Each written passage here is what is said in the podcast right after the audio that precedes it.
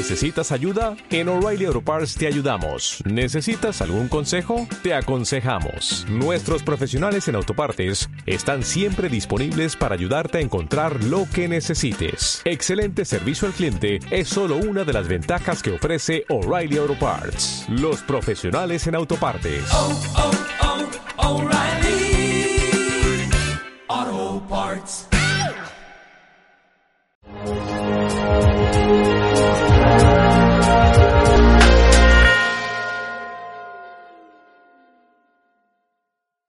Buenas tardes, maestra, bienvenida a este su espacio que es Diálogos de Impacto. Mi nombre es la licenciada Yulisa y la- el equipo de Previn le agradece que esté esta tarde con nosotros.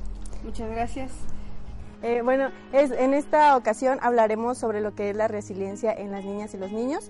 Eh, para comenzar un poquito este tema, ¿podría usted explicarnos qué es para usted la resiliencia?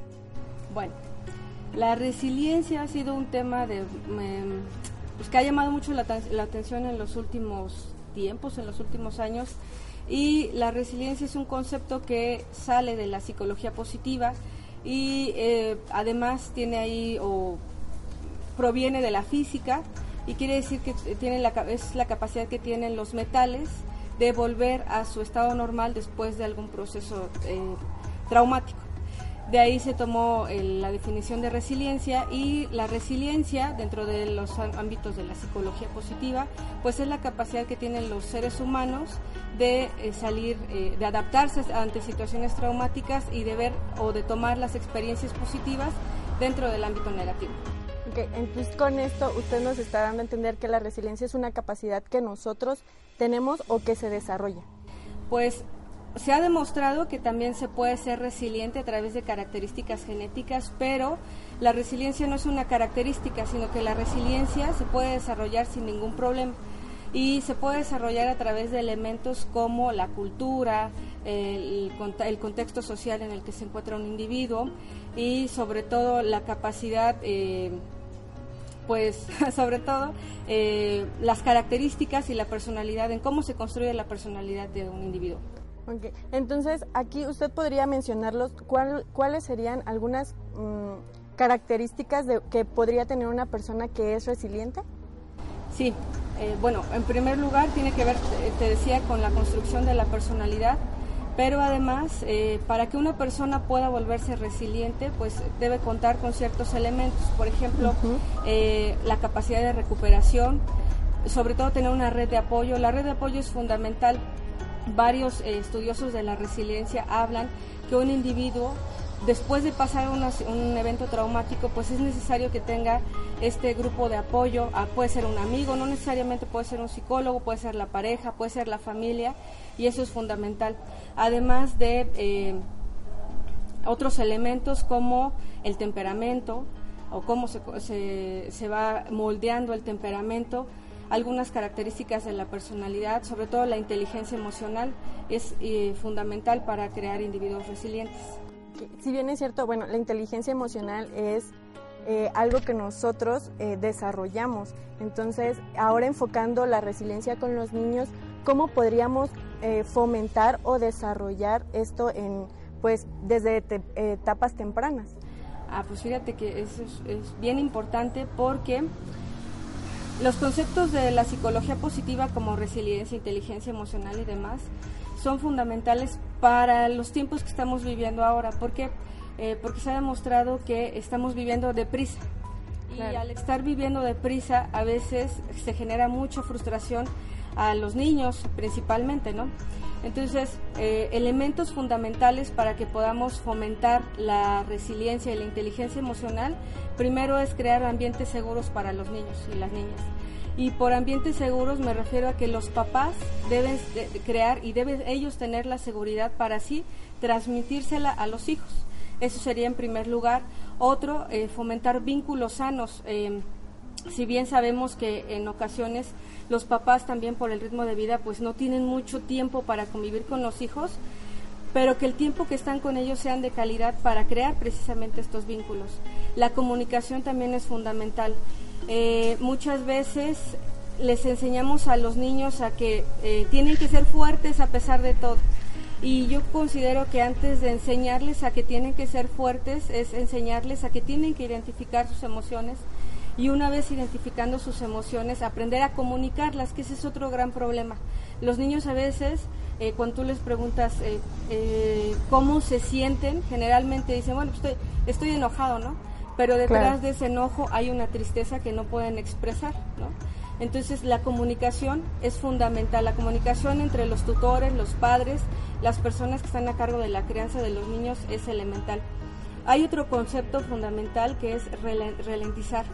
Este concepto eh, se ha descubierto que en otros países eh, el que los niños tomen sus experiencias con calma, es decir, que aprendan a jugar, que aprendan a desarrollar la creatividad, les ayuda mucho también a reflexionar entre las actividades que están realizando y las experiencias y pues bueno, eso los hace niños más seguros y eh, con esta capacidad de poder adaptarse a los, a, los diferentes medios. Por supuesto. Dijo algo muy interesante que es el hecho de que los padres o los tutores externen este tipo de capacidades hacia los niños. Entonces aquí sería como muy importante también que uno como adulto sea o desarrolle la, resiliencia, la resiliencia, perdón, que es esta capacidad para que se pueda transmitir de manera correcta a los niños, ¿no?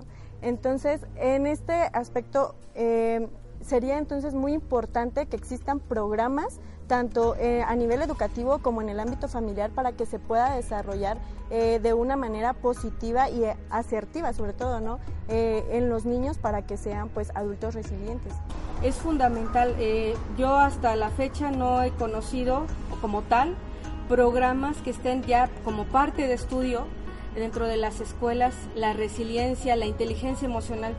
Y algo que tú acabas de mencionar que es fundamental, yo creo que es la asertividad. Eh, que el niño aprenda a tomar decisiones y esté seguro de las decisiones que, se toman.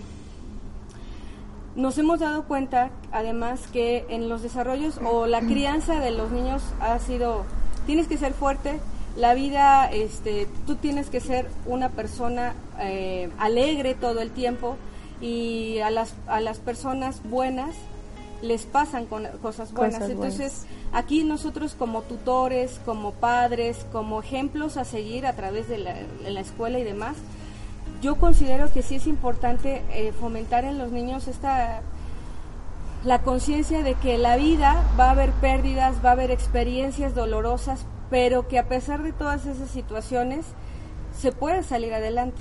Claro que a pesar de que hayan buenos o malos momentos, uno debe de aprender a salir adelante, ¿no? O sea, no que todo va a ser como muy bonito, porque por supuesto a todos nos pasan pues situaciones como traumáticas o que nos ponen un poco tristes, entonces es ahí donde tenemos que aprender a aplicar lo que estamos hablando en este caso que es la resiliencia. Sí, y es fundamental que si bien no se den en las no se da en las escuelas, pero que sí se, se implementara una materia o o que dentro de las escuelas se llevaran programas de ese tipo. Por supuesto. Y en este caso, en su opinión, eh, ¿cuáles podrían ser las ventajas que tendría la sociedad al tener más niños y niñas eh, siendo resilientes, ¿no? ya con esta capacidad desarrollada? Híjole, pues la ventaja yo creo que pienso que sería enorme porque haciendo niños resilientes e inteligentes emocionalmente asertivos, disminuirían muchas conductas eh, violentas. Es decir, no tendríamos niños frustrados, tendríamos niños que saben manejar las pérdidas. Eh, algo que nosotros comentamos como criminóloga, por ejemplo, y como docente, es que las pérdidas o la pérdida no es una materia optativa en la vida, sino que la pérdida te va a llevar a un aprendizaje y que la pérdida no es malo, sino que hay que tomar de la vida lo que viene y aprender, porque si yo no experimento pérdidas, no va a haber aprendizaje. Así es. Ok, entonces sería así como mm, tomar prácticamente lo positivo por muy mala que sea la situación, ¿no? Aprender ese pues a desarrollar eso para que podamos salir adelante. Es fundamental y no es fácil. Eh, por supuesto. Ser resiliente lógicamente no es fácil, tiene que ver con eh, capacidades, habilidades, aptitudes, eh, conductas que uno va realizando. Entonces, ser resiliente lo perfectamente lo podemos desarrollar. Alguien que no ha sido resiliente o que ha tenido traumas o ha tenido pérdidas lo puede realizar, pero se necesita también a veces de apoyarse de las diferentes herramientas que existen, terapia, grupos de apoyo, eh, instituciones que te pueden conducir por ese camino. Muy bien. Bueno, maestra, pues le agradezco mucho el que nos haya dado su tiempo. El equipo de Previn está agradecido por haber estado aquí con nosotros y esperamos tenerla más adelante. Muchas gracias. Espero que te haya gustado este video, dale like a nuestra página, déjanos algún comentario y muchas gracias por visitarnos. Hola, buenos días, mi pana. Buenos días, bienvenido a Sherwin Williams. ¡Ey! ¿Qué onda, compadre?